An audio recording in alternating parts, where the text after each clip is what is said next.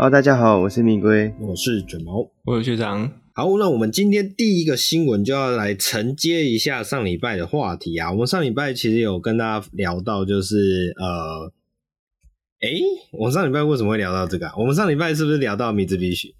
哦，对对对，我想起来了，哦、对啊，我记得是在、嗯、对 Ralliart 的部分嘛。然后那时候其实就有在讨论一些呃米兹必须的车型啊，到底比如说 Colt Colt 这个名字。其实曾经是一个掀背小车，然后其实台湾的 Co Plus 其实跟有点就是延续 Co 的这个产品设定，但是又不太一样。好，那其实上礼拜才聊到这个家伙啊，这礼拜的它的新闻就出现。但是 Mitsubishi Co 的这个车系啊，在即将满六十周年的日子呢，原厂宣布准备要重新复活这一款掀背车啊，然后这也是自欧洲二零一三年起停产了近十年后，准备。用新一代的车型再度回归掀背市场。好，那我们之前跟大家诶讨论到 Colt 这一款车的时候，其实就讲过，它其实诶、在海外市场它是一款掀背小车，就是有点类似，应该是有点类似 Polo 啊，或者有点类似 March 的这一个级距。如果我没有呃认知上，大概是这样子。好，那这个新的车型呢，不不意外也是使用这个日产雷诺三菱这个联盟所使用的这个平台打造。那这个平台呢，目前看到会用所谓的 CMF-B，就是 B segment 的这个 CMF 平台。那这个平台呢，有比较有名的大概就是雷诺的 Clio 这一款车，但是因为雷诺的 Clio 对台湾的听众朋友来说可能是比较陌生呐、不是那么熟悉。那我大概去查了一下，使用这个 CMF-B 平 B 的平台还有什么车款。那讲到比较我们台湾听众朋友比较熟悉的，应该就是尼桑的 Juke 这一款车，新的这一款 Juke。然后呢，再是 Note Note 这个之前有稍微跟大家聊过，不过这个台湾好像也没有出现过。那反正总而言之，你就可以想象成是呃 Juke 的那种同一个平台所衍生打造出来的产品。好。不过，它虽然跟 Juke 是同个平台，不过它并不是修理车的设定啊。因为我去查说，CMF-B 这个平台其实它其实也是有分所谓的 High Specification 跟 Low Specification，就是大概就是分高脚板跟低脚板这种概念。对，那这一款车因为它是掀背车的设定嘛，所以就使用的应该使用的是这个 low specification 的这个设定。然后呢，因为了因应欧洲的排放制新制呢，也会加入油电 EV 技术。然后这个等于是一个油电款啊。那初步公布的这个官方图啊，它是使用那种诶暗光去消弭，然后只露出一些。呃，车体设计上的细节，比如说在车头的部分，那这个车头的部分在水箱罩上面呢、就是可以你可以看到来自于米兹比许这个世代那个所谓的那个叫什么，有点像是内勾型的这种设计氛围，然后中间再打上很大的米兹必须的 mark 哦，这个很怀念，很令人怀念这个三菱的 mark。好，那其他的车身的轮廓方面呢，呃，目前是。呃，媒体是评估说跟雷诺的 Clio 有很多相似之处啦，所以看起来很有可能就是呃直接 rebadge 的双生车款，这个是蛮有可能。那除此之外，它在车侧的名牌上有一个 Hybrid EV 的名牌，所以也暗示了这个动力来源预计会跟 Clio E-Tech 或者是尼桑 Juke Hybrid 身上的这个1.6升的油电系统有有所关联。引擎本体目前媒体估计应该是九十三马力、一百四十八牛顿米的呃扭力的这一款动力系统。好，所以整体来说，它就是一款呃，我们讲说米兹必须的复活之作，可以这样讲吗？米兹必须最近的这个动作其实是真的还蛮不少的，所以也许可以再诶、好好的期待一下。好，那除了除了。Colt 的这个消息之外呢，其实也有在传言，米兹必须也正在打造新一代的 AXX 修理车。这款 AXX 修理车，如果我没记错，应该是放在 Eclipse Cross 的下下一阶吧，小一阶的。所以它的平台也很有可能也是用呃我们刚刚提到的这个 CMF-B，所以它跟 Juke 可能也是会有一些协同关联。好，这总之这就是目前的消息，那我们就可以再期待一下米兹必须翻身之作有没有办法为它带来诶更好的嗯优势？好，接下来一样是，哎，我们刚刚讲一个翻身嘛，那现在可能是被迫转型。那这个新闻是这样的，就是我们知道 Golf 这款车系啊，从第一代发表至今，走过了八个代数嘛。那现在台湾也卖了最，也是正在贩售的这一款最新的 market 这一款版本。好，那 market 的外形啊，刚出来的时候啊，就是喜好大家见仁见智啦。有些人觉得这个长得就是有点奇怪，对啊，就是什么睡眼惺忪啊。然后有些人觉得会不如以往的帅气，好，不过呢，这都没关系，因为下一代的 Golf 很有可能会离我们远去。那这个离我们远去呢，其实也并不代表它即将要消失，而是它可能会变成一款跨界修旅。好，那如果真的发生这件事情，我其实是会有点好奇啦，因为我们知道福斯集团底下的跨界修旅车其实非常的多。呃，不管是台湾有在贩售的 T Cross 呃 T Rock 或是 T Cross 啊，或是之前其实也有跟聊大家聊过呃国外海外版本的那一款呃，我有点忘记它的名字，但是也是一样，就是那种所谓的先嗯跑旅行的呃跨界休旅车。好，所以如果是这样的话，其实呃福斯，我认为福斯并没有必要一定要将 Golf 这个这么明亮的招牌。强硬的换成跨界休旅的车型，所以如果这个消息是真的话，哎、欸，这个是真的是还蛮令人讶异的。好，呃，根据外媒 Carbus 的报道啊，这个福斯执行副总裁 Duncan Movasaki，哦，这个这个名字听起来很像日本人，但应该不是。这个副执副总裁执行副总裁的说法是说呢，呃，福斯的成长动能都来自于修旅车，像是哦 Taos 啊，对，我刚刚要讲的就是这一台 Taos 啊，或者是 ID4 啊等跨界车，所以呢，福斯集团其实还是需要更多的跨界车。那站在获利的考量上啊，Golf 这个全球广为人知的车名就被点名要转型成为跨界修理的选择。下一代的 Golf 很有可能就会转型成跨界修理。不过呢，Golf GTI 以及 Golf R Variant 这几款仍然会维持车型规划。所以，如果是这样讲的话，我在想有没有可能是走 Focus 的这个路线，就是从 Focus。挂成 Focus Active 的这种感觉，不晓得两位对于这个消息有没有什么解读呢？我想到的反而是跟很久以前，其实二零一四年的时候，呃，或者不要更早期的时候，就是 Golf 也有一个 Crossover 车型啊，就是 Golf Plus。嗯，没有没有，我讲的是 Golf Plus，它它不是台车底，它是台车头，它是台车底。哦，我懂你意思。可是这样可以哦，我懂，他是讲跨界车，他没有说是跨界休旅。跨什么吗？对对对，对，诶、嗯欸，呃，不确，我不太确定，但是这么讲，也许是一个解读方向。那、嗯、曾经是呃好几代 Golf 车主的龟龟，你觉得这个消息如何？我很喜欢二代 Golf 的那个跨界的这款。你说电诶、欸，往上跨还是往下跨？就是往往往上，其实呃那时候二代 Golf 对对，有点越越野的感觉，它还后面还装个备胎，嗯、其实是很蛮屌的。嗯嗯嗯，对。那说 Golf 如果变跨界车怎么样啊？对，还是要看它到底是要要做什么形式。嗯、但我觉得有可能是因为 Polo 越来越大台了，嗯、就 Golf 哦，就是像像像现在 Fabia 跟 Scala 就有点尴尬，就这台车其实。我怎么看他们都很很像，但消费者要怎么去、嗯、去判别说这两台车的差异在哪边？我觉得这个这个会是未来可能在车系上比较大的问题。嗯嗯嗯。补充一下，龟龟刚刚讲的是 Golf Country 啊，对对对对，没错，是对确实从外形看来就很像一个越野版，就是底盘也有架高啊，然后前保有那个当时越野车非常惯用的那种仿超大型的防撞保杆。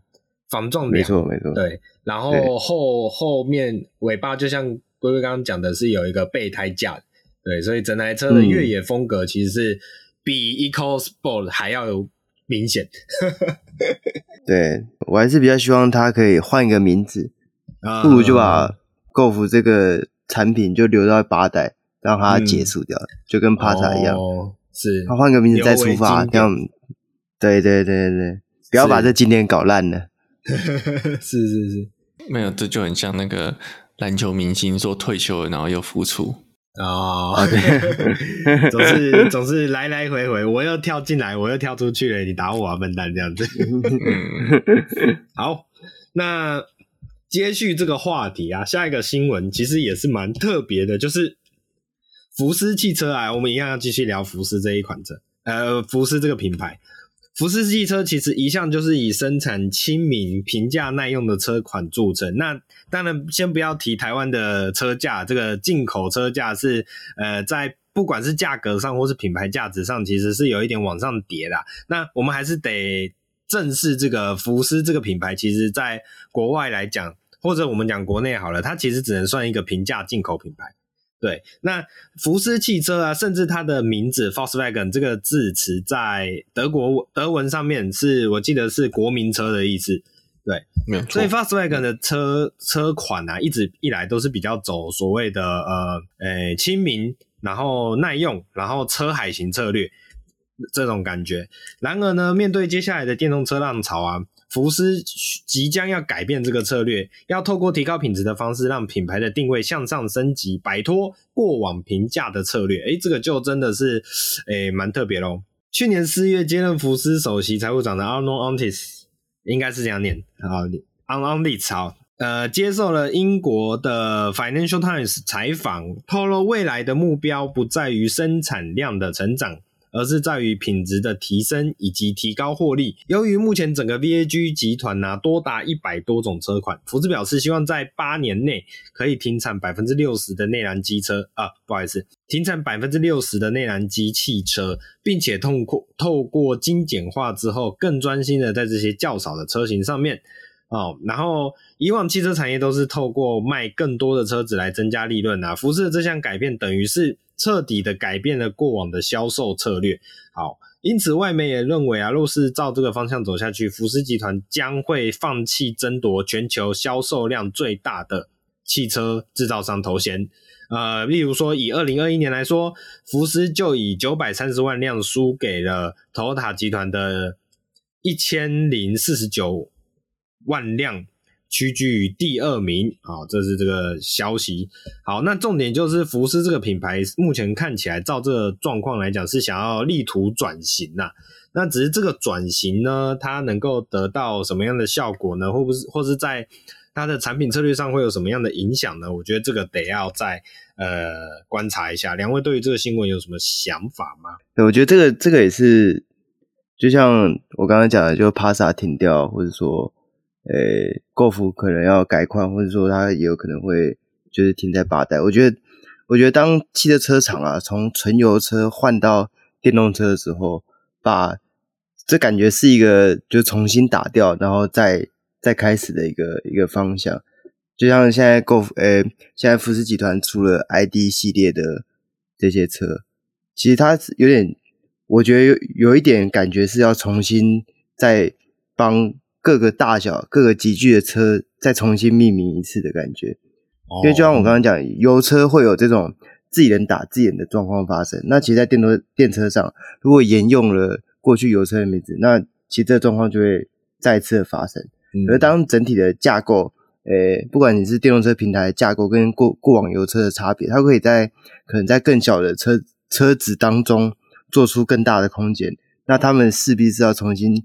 去思考一下他们对车辆集聚的这个认定，所以我觉得这也许就是未来的可能各家车厂都会再新增一波，真的是电动车专用的名称也说不定。嗯，对。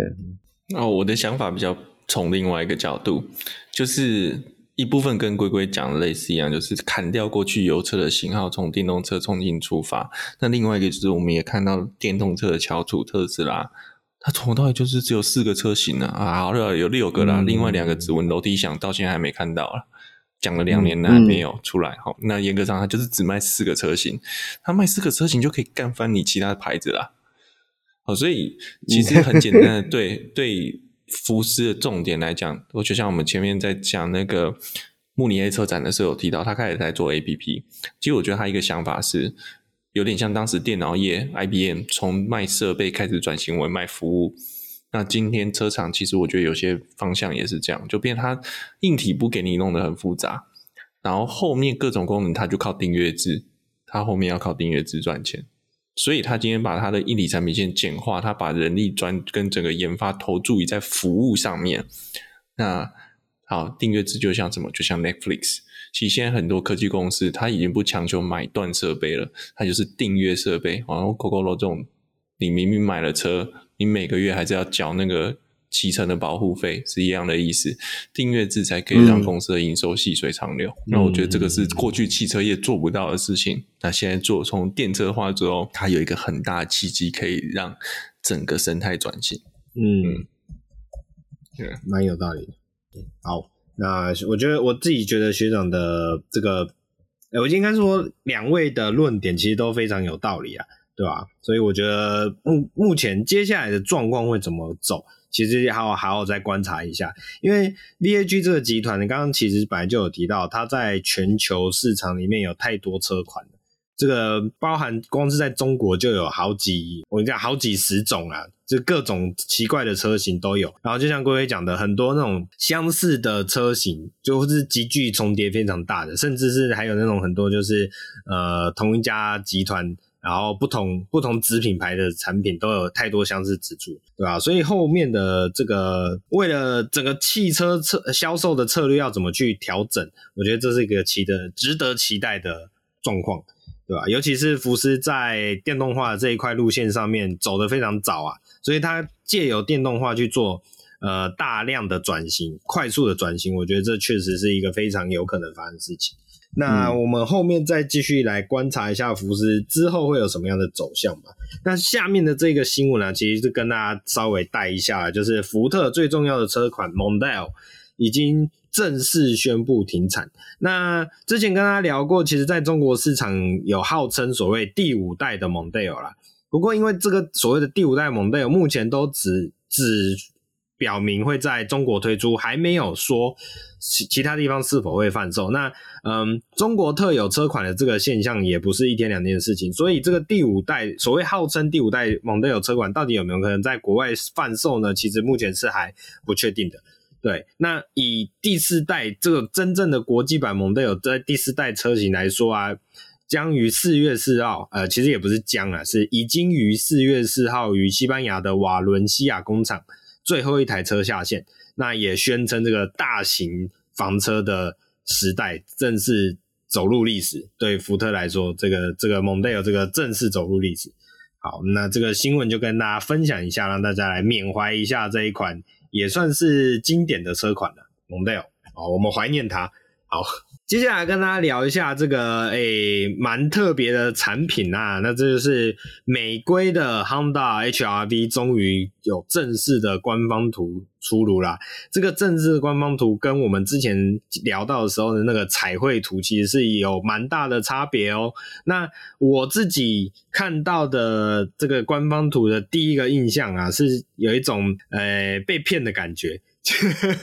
如果大家没有记错，如果大家还记得当初这个玫瑰 HR-V 的消息释出啊，或者是玫瑰 HR-V 的那个插绘插绘彩图插绘插画彩图释出的时候啊，我当时其实是呃蛮兴奋的，而且抱有很大的期望。我甚至为了它做了一个一张梗图，来描述我有多么期待这一款玫瑰的 HR-V。结果呢？真正的照片式的官方炫呃官方图出炉以后呢，我第一个直觉就是哇，这个车头这个水箱罩的设计也太诡异了吧！就是这个水箱罩的设计，它想要用那种很大的蜂巢状六角形的网格来制造年轻化以及运动化的感觉。不过呢，它这个蜂巢网居然是好几层，就是你从视觉上你会觉得它是好几层大型蜂巢网叠在一起的，所以这是一般我们概念中的一层式的蜂巢网，你就可以很明显的判别那个六角形的形状。那这一款 HR-V 的这个车水箱罩的设计啊，你会觉得它的六角形是一层又叠一层的，所以看久了会觉得有点像昆虫的背。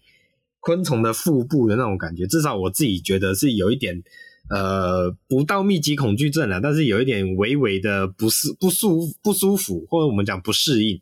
好，然后呢，相较于它水箱罩的那个网格造型非常的复杂，它下气坝的网格却又异常的单调，所以你在同一个视觉画面，对，对所以你这超普通的，对对对对，就是你会觉得同一个视觉画面看到这两种网格设计叠在一起，你会觉得有非常大的突兀感，就是哇，上面做的这么超前的复杂，下面又做的这么。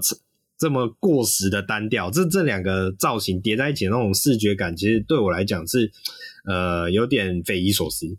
好，对，要么下面就是也是六六角形，好，你可以上面用复杂六角形，下面用简单六角形，好歹是一致。那种感觉就像是，好吧，那个材料费都拿去做上面那一块了，下面就隔壁铁丝网剪一剪这样。对对对对，真的有那种既视感很强烈，对啊。那撇除这个网水箱罩的网状来讲啊，它的车脸、车头灯的设计以及这个车头前脸，包含那个延伸至引擎盖的那个肌肉线条下来，其实我觉得整体来说都是还算不错的，还算可以接受的。就唯独那个水箱罩的网子，我真的觉得有点可惜。好，那车尾的部分呢，则是。之前有稍微跟大家呃聊，呃稍微跟大家描述一下，它不是采用现在很常见的那种贯穿式的车尾造型设计，那跟所谓的欧规啊或者日规的车尾也有很大的不同，因为呃欧规跟日规的这个 HRV 的车尾其实就是我们刚刚讲的这种现在很常见的那种贯穿式设计，那在这一款美规的 HRV 上面呢，看到这种分离式久违的分离式，反而是觉得异常的亲切，就是。没有那么多那种哎看得很腻的那一种造型设计，所以整体的造型来说，我是唯独就像刚刚提到对那个前脸水箱罩的部分，那其他我觉得都还算不错，还算可以接受。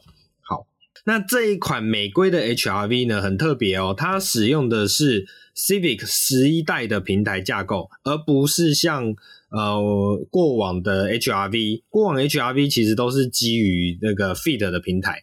所以你可以发现，像比如说台湾的 HRV 啊，你就可以发现，我记得没错的话，它的后座后排座位好像也是可以向上折叠的，如果没有记错的话。那总而言之，以 Fit 这个平台来讲，Fit 本身这个平台就是比较偏向所谓的呃实用型的小车平台，所以它的一些。架构啊、巧思啊，都是比较偏向小型车款的设计。那如果这一次采用了这个 Civic 十一代的平台的话，其实它就有点来，有点可以像是所谓的正规 CUV 的那种设计风格，就是用轿式平台去做架高，那也可以发挥一些呃它的特点之处吧，我自己认为。所以我们来看一下这一款呃美规的 HRV 外形的上面，我们刚刚有跟大家先稍微的描述一下。目动力的部分呢，官方表示美规的 HRV 将会配备更大排气量的引擎，但依照以平台共用的逻辑来说的话，顶规车型很有可能就是使用一点五。VTEC Turbo 的涡轮增压引擎，也就是和那个 Civic 十一代相同的，入门等级可能会配置大家比较熟悉的二点二点零直四自然进气引擎，那最大马力估计会是一百五十八匹。好，所以以这样子来看的话。呃，我觉得大致上就是这样啦。可是大家让大家了解一下这个美规的 HRV，因为既然它是美规的，所以其实它来到台湾的几率，我认为是微乎其微，除非有人自己把它引进进来。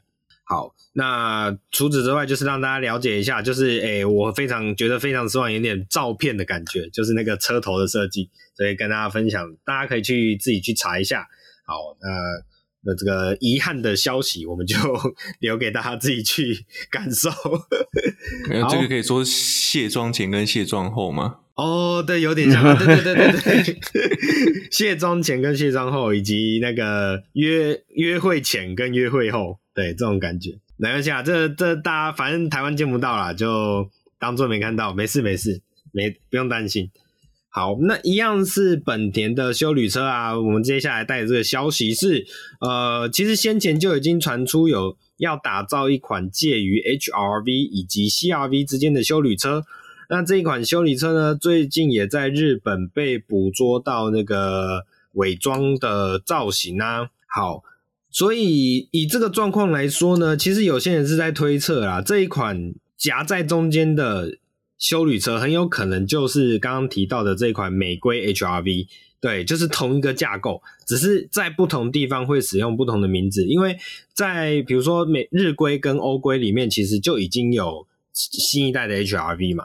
那这一款夹在两者之间的新型休旅车，很有可能，因为我自己判断是这样子啊，你为了一个美规，特地用 Civic 的平台重新打造一台车，重重新打造一台 HRV，然后就只卖美规市场。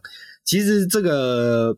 在所谓现在比较常用的平台共用的啊，或者是省钱啊、模组化的这个架构的逻辑下面来说的话，是有一点特别的，有一点少见的。所以，如果这一款车很有可能就是之后可能在日规市场，可能在欧规市场会是另外一台新的车型设定的话，呃，这整个逻辑就说得通。我自己觉得就稍微说得通。不过，因为目前呢、都还没有更足够的消息啊，所以只能是稍微推测一下啦。我觉得我们就等后面有更多的消息新闻再来跟大家做分享以及评估。那后面再来这个本周 Honda 的最后一个新闻就是 Honda Fit 的小改款，今年可能就要登场啦。呃，目前已经在日版有一些伪装车的捕捉啦。那重点在于说日规的。呃，小改款的 Fit 很有可能会导入 RS 的运动车型。好，那甚至有可能这个 RS 的运动车型啊，会一改水箱罩的设计。那我们之前跟大家聊过很多次啊，我自己觉得这个新一代的 Fit 就是那个前脸设计非常的令人嗯觉得特别，对，非常的有自己的想法。好，那这个 RS 的车型，我们一对照那个 HRV 的 RS 的风格。就当时的 HRV-RS，我们在聊的是印度市场吧，如呃印尼市场，不好意思，印尼市场有推出 1.5T 的这个 RS 车型。那当时 HRV 的 RS 呢，其实它的车头就是用非常多的柱状的，呃，有点像，嗯、呃，这要怎么形容呢？棋盘式的镀铬件设计。那这个放在 Fit 的新的 S 车型的这个水箱罩之上，就有可能让整个前脸更为运动化，然后更为有精神。啊，可能就相较于现在的这个可爱的造型有不同的样貌，那可能也就可以唤起大家唤起大家对于前几代 Fit 在台湾的那种回忆跟想法，因为我记得前几代车型的 Fit 啊，在台湾其实是有非常多的呃拥簇者，对，大家都会把它的 Fit 改得非常帅，但是我们知道这是。Fit 这种车型就是开帅不开快，对吧？没关系，嗯，就是有 Mugen 版的 Fit，这个开起来就是心灵马力大概有两百匹，没有问题。我那天还看到一台开成改成类 Type R 的，其实还蛮好看的。类 Type R 的 Fit 真的是开开帅不开快，因为它完全腹内都原厂，嗯，真的跑不起来。是是是。是是是是，对，但是真的是有它的本田味啊，我只能这样讲，真的好，嗯，对，好，那所以总之我们也再期待一下，因为其实 Honda Fit 的小改款也是台湾的市场的话，其实也是算今年正刚正式导入嘛，还是去年我有点忘记了，对，反正我记得就是开卖不久啦，所以什么时候能够引进小改款呢？我们就要再期待一下啦。好。最后一个新闻是，宾士发表了四缸敞篷跑车 MGSL 四三。那这一款 MGSL 四三呢，它的这个引擎技术啊，甚至是号称来自 F1 的技术啊，这个就非常的令人诶、吸引人呐、好。Mercedes-Benz 在二零二三发表了二零二三年式的 AMG SL 四三敞篷跑车，这也是自一九六三年以来睽违近六十年后重新搭载了四缸动力，有别于 SL 五五的 Formatic 以及 SL 六三 Formatic 的四点零升 V 八引擎，使得 LS SL 四三成为该车系的入门车型啊。那虽然说是入门，再加上四缸，但是其实这个 MG SL 四三的这一颗引擎其实是非常不简单的哦。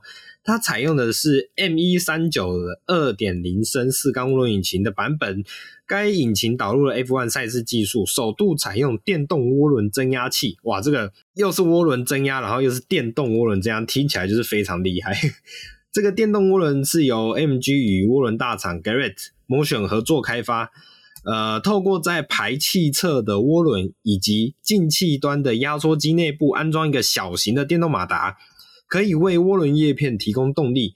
除了比传统涡轮具有更好的低转扭力以及高转延伸性外，也呃高转延伸性外，还可以消除涡轮迟滞，也就是我们一般常讲的 turbo lag。另外呢，这具电动涡轮是由四十八伏复合动力供电，该四十八伏系统也是第二代的 RSG 皮带驱动启动发动机设计。除了可以提供额外的输出之外呢，宾士也号称。啊、也宣称这一具引擎所有转速域内都可以具有特别的油门反应。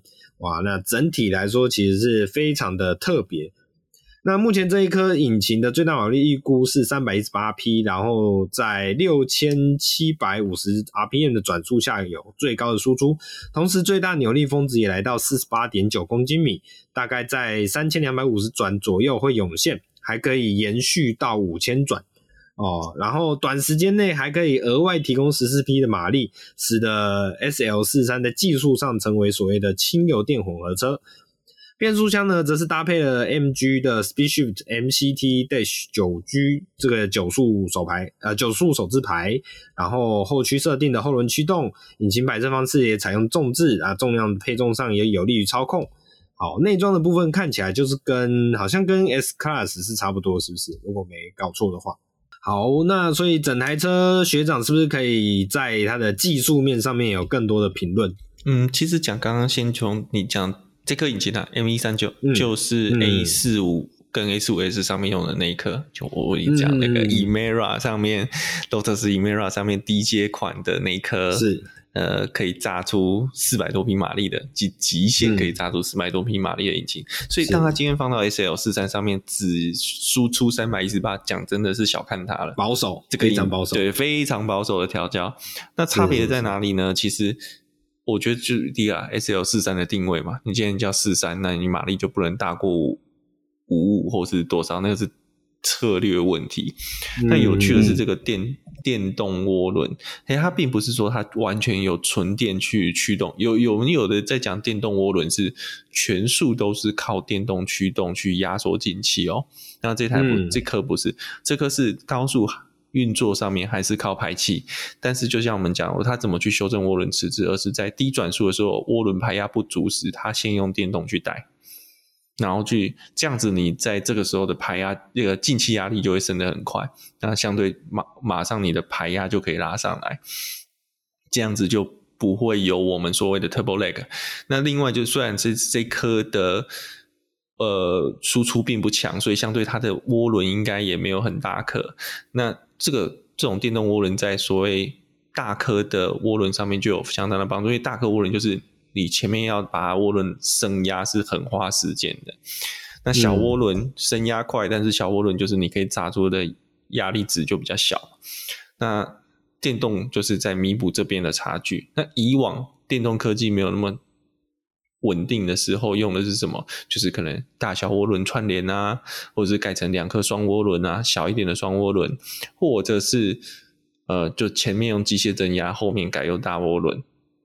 但是这个都是相对重量会重很多的设计哦，因为你今天这个马达绝对比你多一颗涡轮或是呃多一个这个机械增压来的轻很多。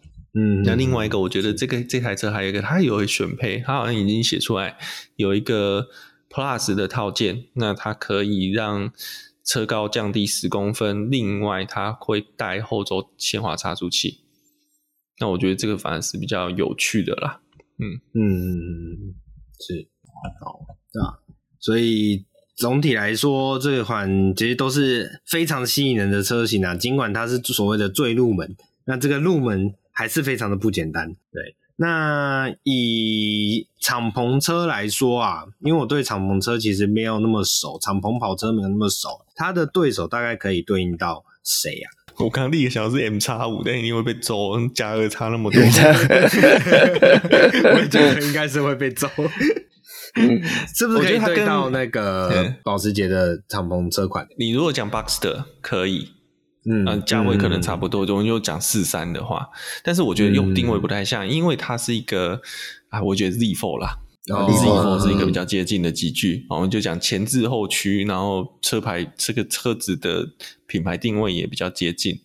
的车型。嗯、那日系的话、嗯、，LC 好像要太高阶，LC 的动力很大，就不太像。嗯、我觉得 Z4 是最直接的竞争，不对，我觉得 Z4 根本算不上竞争对手。你以销量，Z4 早就被 SL 打爆了。嗯，就 Z 系列啦，嗯、以往以来它它的销售在台湾就是被 SL 打爆，所以还好，嗯、这个不成对手的对手是。所以 Z4 的引擎动力其实是有接近的版本就对了。Z4 的引擎就是 B 五八 Supra，Z4 就等、嗯、Z4 就是 Supra 啦，这两台车根本一模一样。哦，某种程度上，对对对对对对。那 B 五八的引擎输出约率就是在三百到三百五十匹马力左右。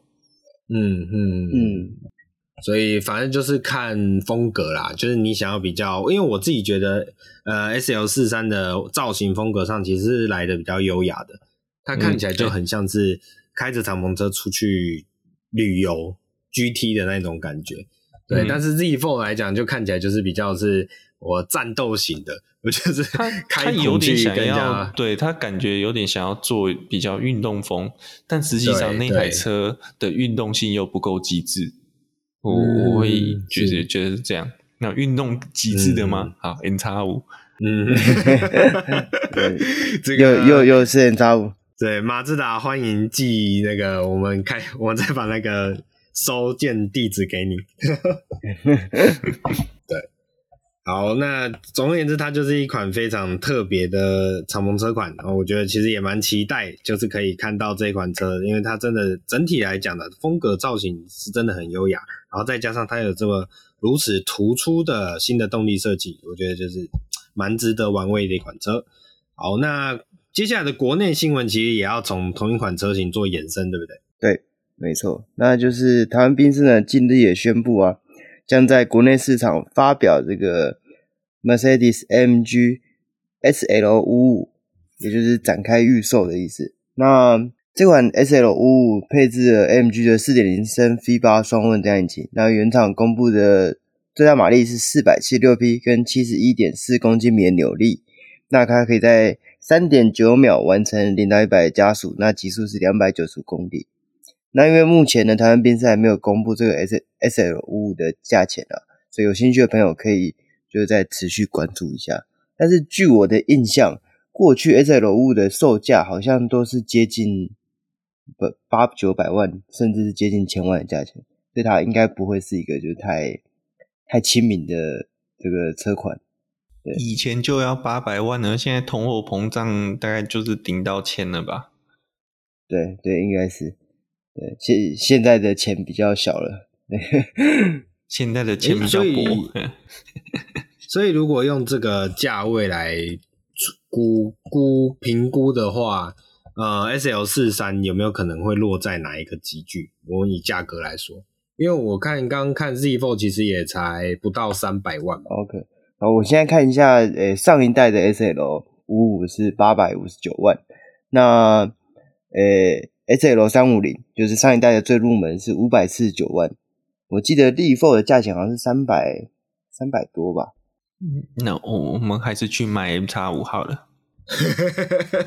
可以买很多台，可以可以可以可以可以。对，呃，Z4 的售价是两百八十一万起啊，所以其实还是有一点价格上的落差。如果就算跟这个 SL，那如果到五百多万，其实好像就跟 LC 五百比较接近了哈。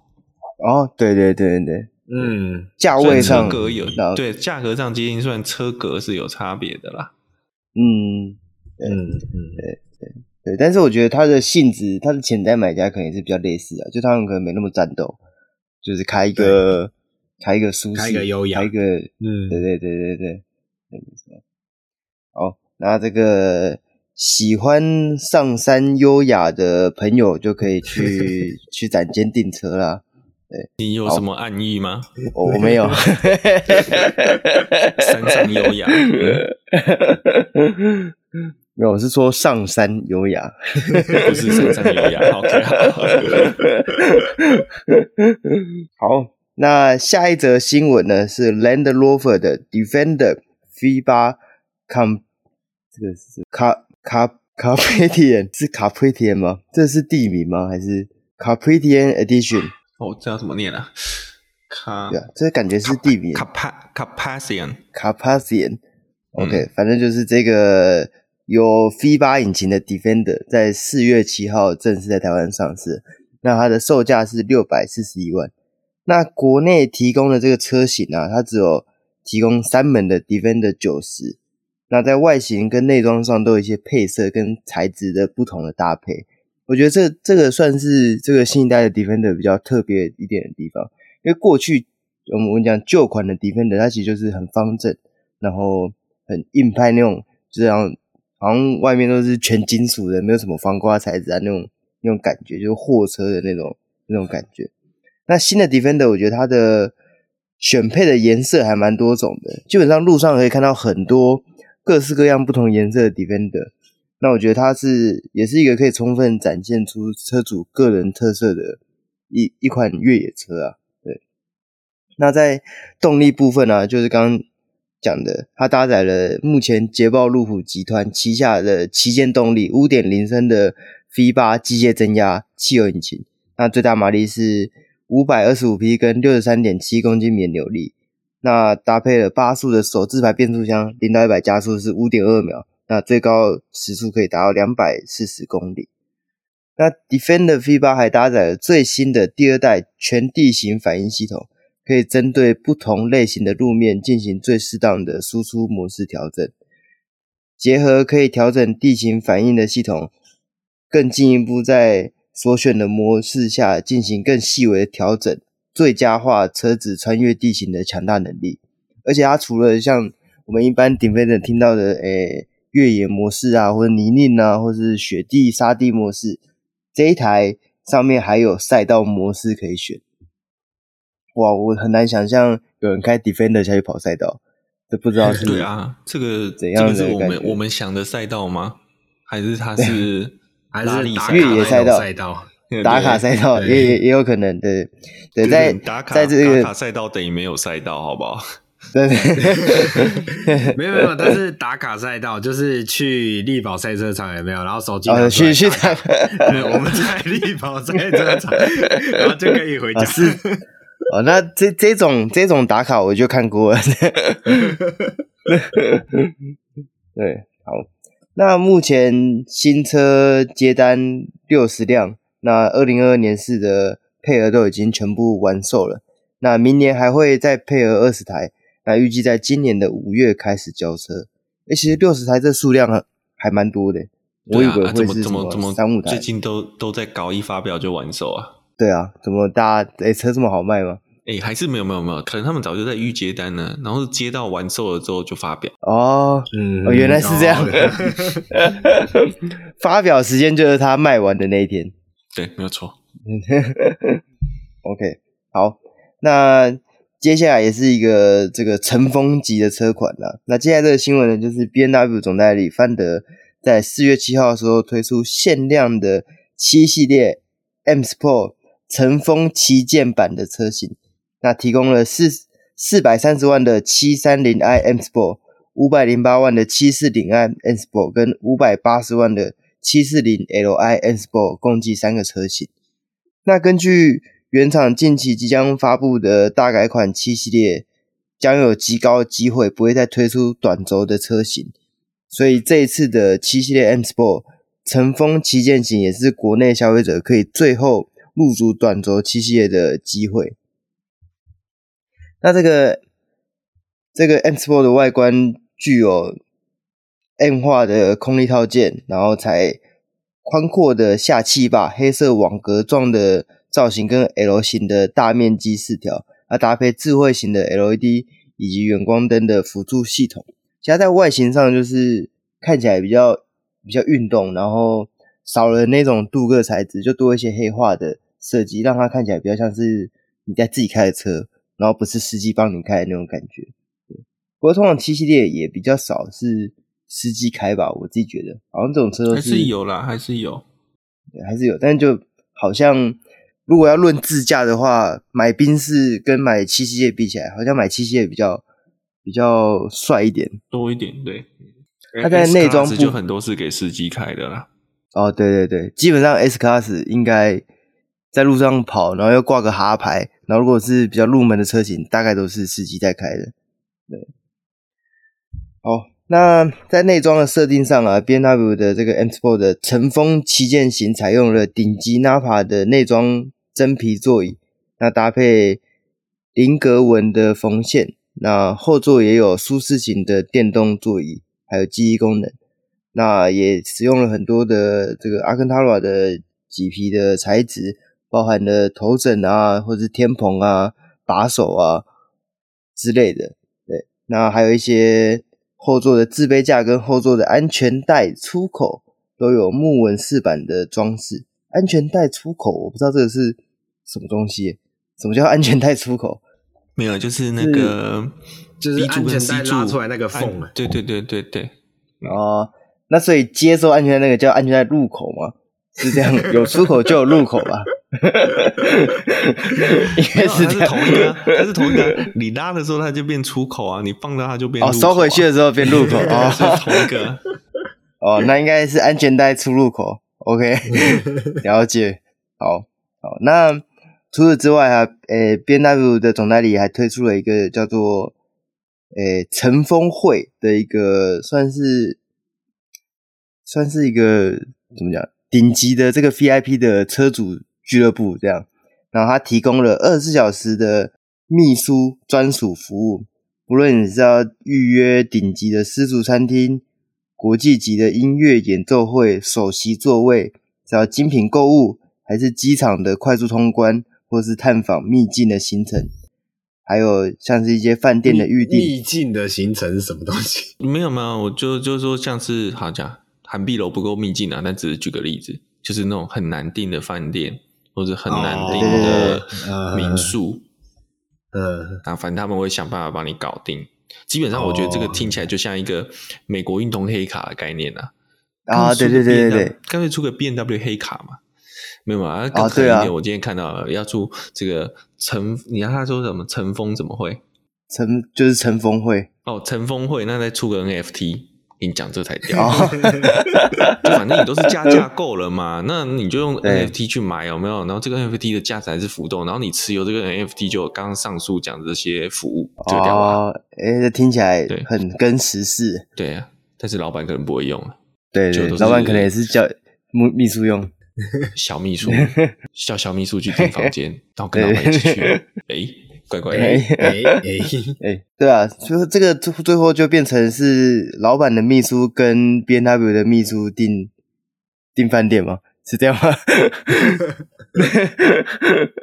对啊，这感觉好像对于这种乘风级的人士，好像也不是特别需要这样的功能，因为它本来就自带这种功能的。嗯，对，没有没有，就是这个是在解决秘书的困扰。对，对，我刚才在讲那个帮秘书省点事。